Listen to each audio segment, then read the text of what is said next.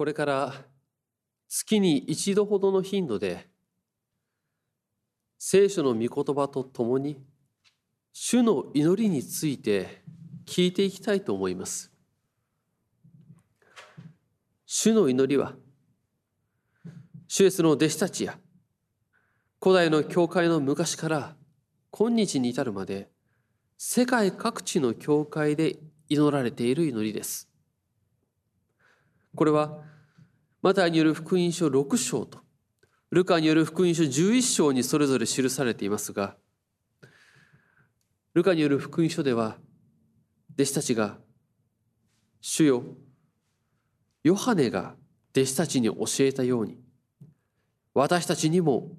祈りを教えてください」そう主にお願いして教えていただいたことが記されています。祈りというものは信仰の歩みを進めていくときに欠かすことができないものです。また昨今は相手への同情や気にかけていること関心があることを示すために「pray for 〇〇というそういうフレーズも一般的に用いられています。祈りや祈るというその言葉自体はよく聞くものでありますがしかしながら私たちは祈りということを実はよく分かっていないのではないかと思うのです。教会で礼拝を捧げたり教会につながる歩みをしていくときに祈るということが課題となることが多々あります。どう祈ったらよいかその言葉や内容が分からず祈れない祈りたくないという声はたびたび聞くものです。実際可能な限り他人の前で祈るということを避けている人もそれなりにいるのではないかと思います。またキリスト教関係の書籍でもこの各場面の祈り集のようなものから祈ることそのものについての内容の本、まあ、祈れない時のための本など多岐にわたって展開され祈りに関する関心の高さがうかがえます。聖書を見てみますと弟子たちもシュエスに祈ることを教えてくださいとそう求めています。ですから祈りがわからないということはそう思うことは昔からあったのだと思いますがこの言葉を注意して見てみますとこれはどう祈るかという、まあ、いわゆるあの「How to」のようなそういうことではなく祈ることを教えてくださいということがここにはあるのです。私たちはどう祈ればよいかわからないと。その方法がわからないと。いわゆる正解がわからないと。そう思いがちで間違えないためのそのマニュアルのようなあるいはノウハウのようなものを得ることを求めがちでありますが本当は祈ることそれ自体をよく知らないのです。ですから聖書の御言葉と主の祈りとを合わせて聞いていくときにも主の祈りを学ぼうと何をどのように祈るか学ぼうというよりも祈るとはどういうことかということを聖書の御言葉と共に聞き知ろうとすることが大切となるでしょう。ルカによる福音書では11章の一節から主の祈りについて記されていましたがこれはその前を見るとマルタとマリアの記事に続いて記されているものです。このマルタとマリアの記事も有名なもので丁寧に聞くには時間が必要でありますが端的に言えば人間にとってただ一つ必要なものとは何かということについてそれはただひたすらに主の御言葉に聞くことそれであるということが示されていました。まあ、このような内容を持つ記事に続いて祈ることを教えてくださいとそのことが記されているのは意味深いものです。そこに大切なことがあります。主の御言葉と祈るということは密接につながるのです。なぜなら私たちは主の御言葉なしに祈ることはできません。また祈りなしに主の御言葉を受け止めることもできません。その意味でただ一つ必要なことは主の御言葉を聞くことにもちろん違いはありませんがそれは同時に祈るということでもあるのです。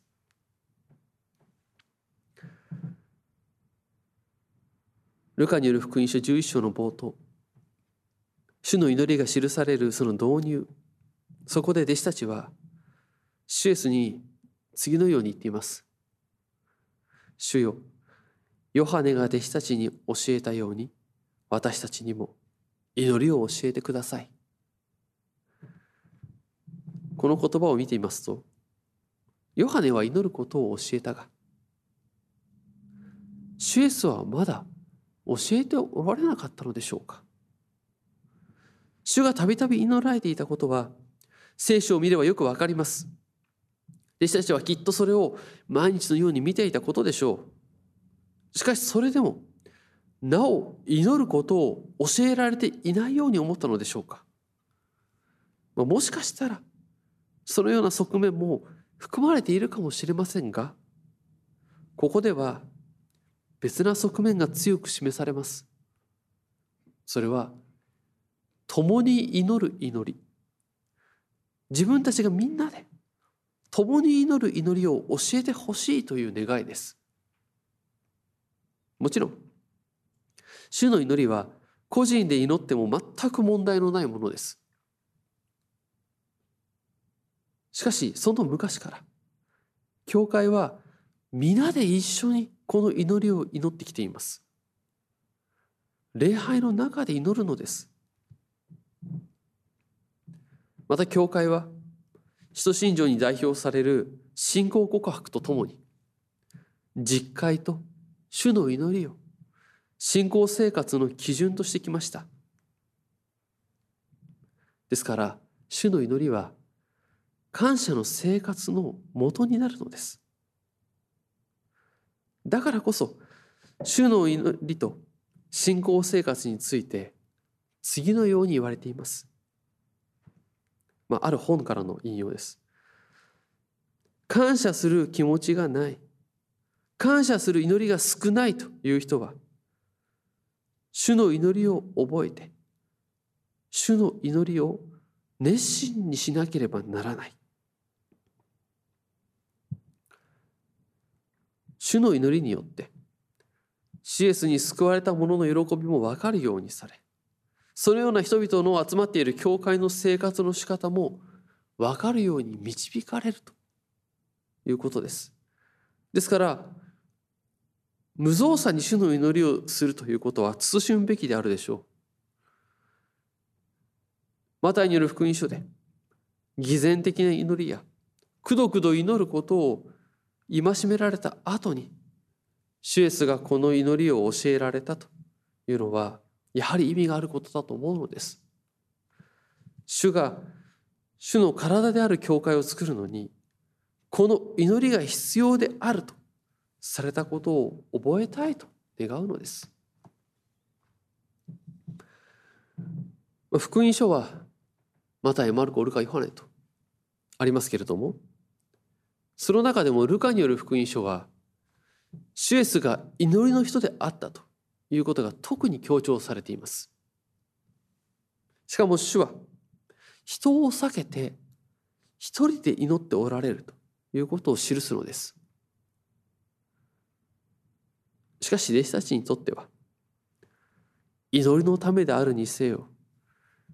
主イエスが自分たちから離れるということは寂しいことであったようです。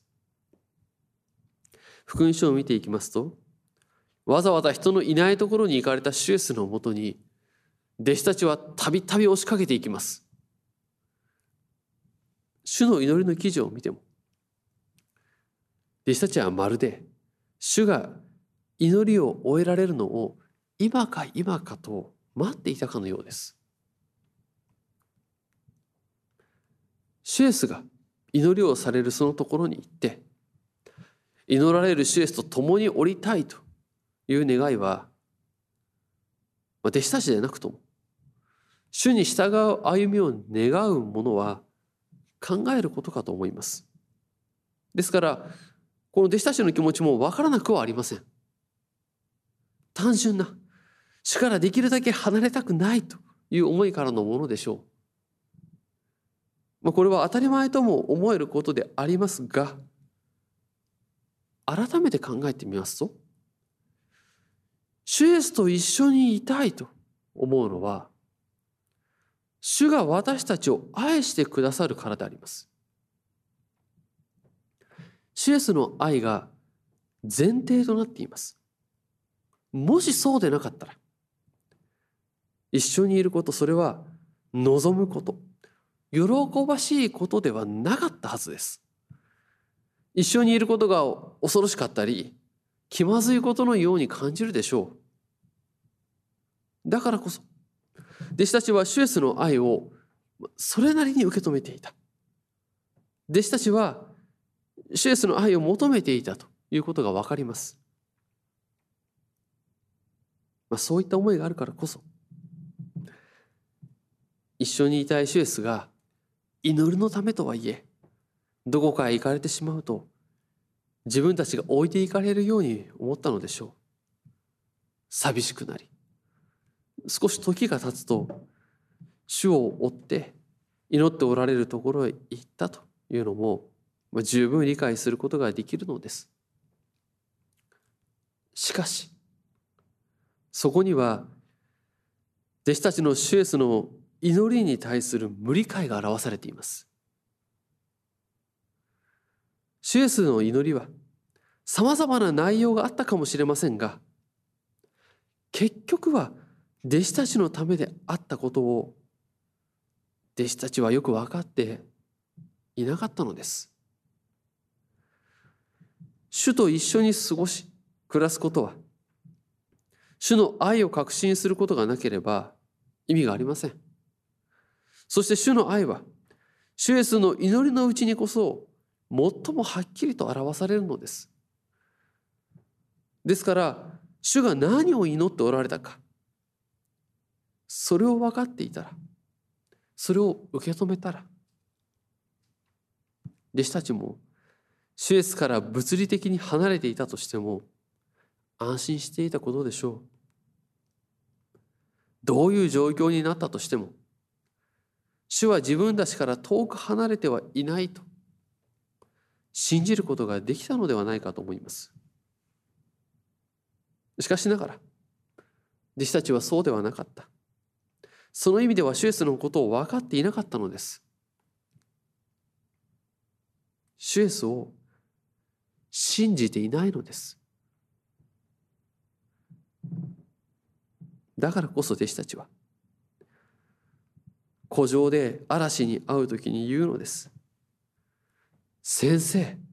私たちが溺れても構わないのですか？これは彼らの奥底にある不信仰を表す言葉でしょう。しかしそのような思いでは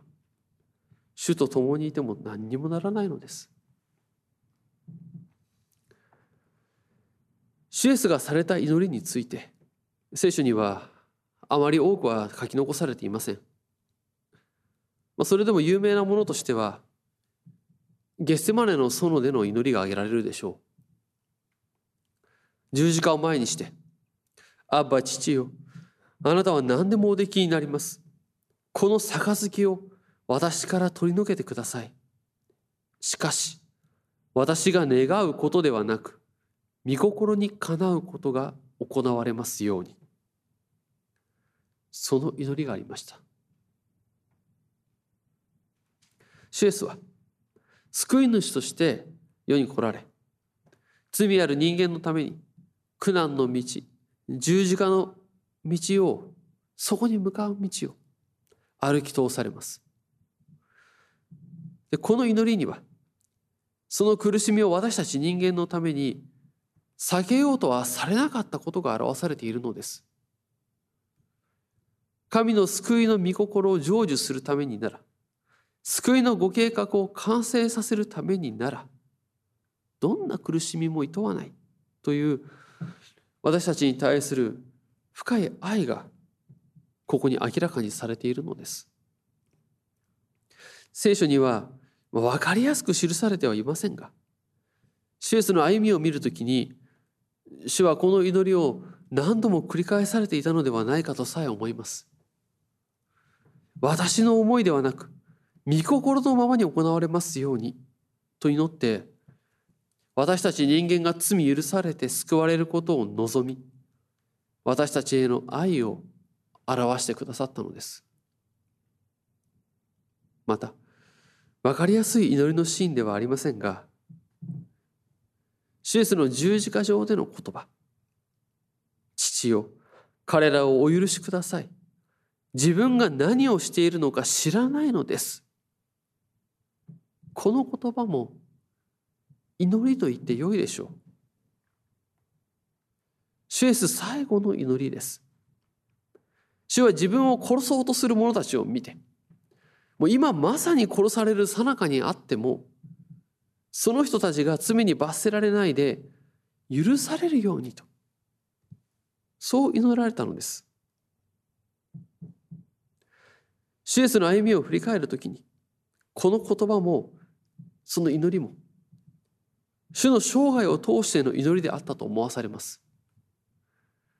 主イエスがこの世に来られたのは人間の罪が許されるためでありました。そのために十字架にかかられるのです。ですから主は目の前にいる自分を殺そうとする人々のためだけではなく全ての人間の罪が許されるために祈り続けていたことでしょうだからこそマタイによる福音書6章に記されている主の祈りの言葉の後にはシエスが次のように言われています。もし人の過ちを許すならあなた方の天の父もあなた方の過ちをお許しになる。しかしもし人を許さないならあなた方の天の失礼あなた方の父もあなた方の過ちをお許しにならない。ここに主の祈りの大切なことが示されています。実は私たちの祈りは主イエスの取りなしの祈りによって初めて生かされるということです。主イエスご自身のその取りなしの祈りがなければそれが先行していなければ罪人である私たちが神に対して祈ることなど本来はできないのです。神との関係は罪により断絶したままなのです。神に対して祈ることができるのは、シエスのこの罪の許しの祈りがあって、十字架によって罪の贖いが成し遂げられたからであります。シュエスの取りなしとその事実としての十字架があるからこそ先んじてあがなわれているからこそ私たちは祈ることができるのです。主の皆によってのみ神に祈ることができるのであります。このように見てみますと私たちに与えられた主の祈りは主イエスの祈りによって初めて祈りになることが分かります。主イエスの祈りと十字架と復活その見業を思うことがなければそれを受け止めることがなければ私たちは祈ることができません。主から教えられた主の祈りも祈ることができないのです。このことを覚えるときに、マタによる福音書11章に記されているシュエスの言葉を思い起こします。疲れた者、重荷を負う者は誰でも私のもとに来なさい。休ませてあげよう。これはシュエスの慰めの言葉。私たちへの招きの言葉でありますが、この言葉の前に大事なことがあるのです。すべてのことは父から私に任されています。父の他にこう知るものはなく、子と子が示そうと思うものの他には父を知る者はいません。この祈りの言葉とも言えるものがあるのであります。このシュエスの祈りの言葉に続いて私たちへの慰めと呼びかけの言葉があるということがシュエスと私たちのその祈りの関係をよく表しているでしょう。シュエスの祈りがあるからこそ疲れた者重荷を負う者は誰でも私のもとに来なさい。休ませてあげよう。この言葉が本当に力を持つ言葉響く言葉となるのです。私たちが祈るということをするときには、まあ、振り返ってみますと自分にないもの。欠けているもの。必要なものを求めて祈ることがほとんどでしょう。また祈っても聞かれないと。祈っても祈ってもいつまでたっても聞かれないと。そう思うと神は私たちに必要なものが何かご存知ではないのではないか。神は分かっていないと。そう思って嘆き祈ることをやめますあるいは神が全能であって必要なものを全て知っておられるのならじゃあ私は何のために祈るのかとさえ思ったりもします。このようにあれこれと考えるのに私たちは必死になってしまいます。しかしシュエスは次のように言われています。マタイによる福音書6章の主の祈りのその言葉の前に記されている言葉です。あなた方の父は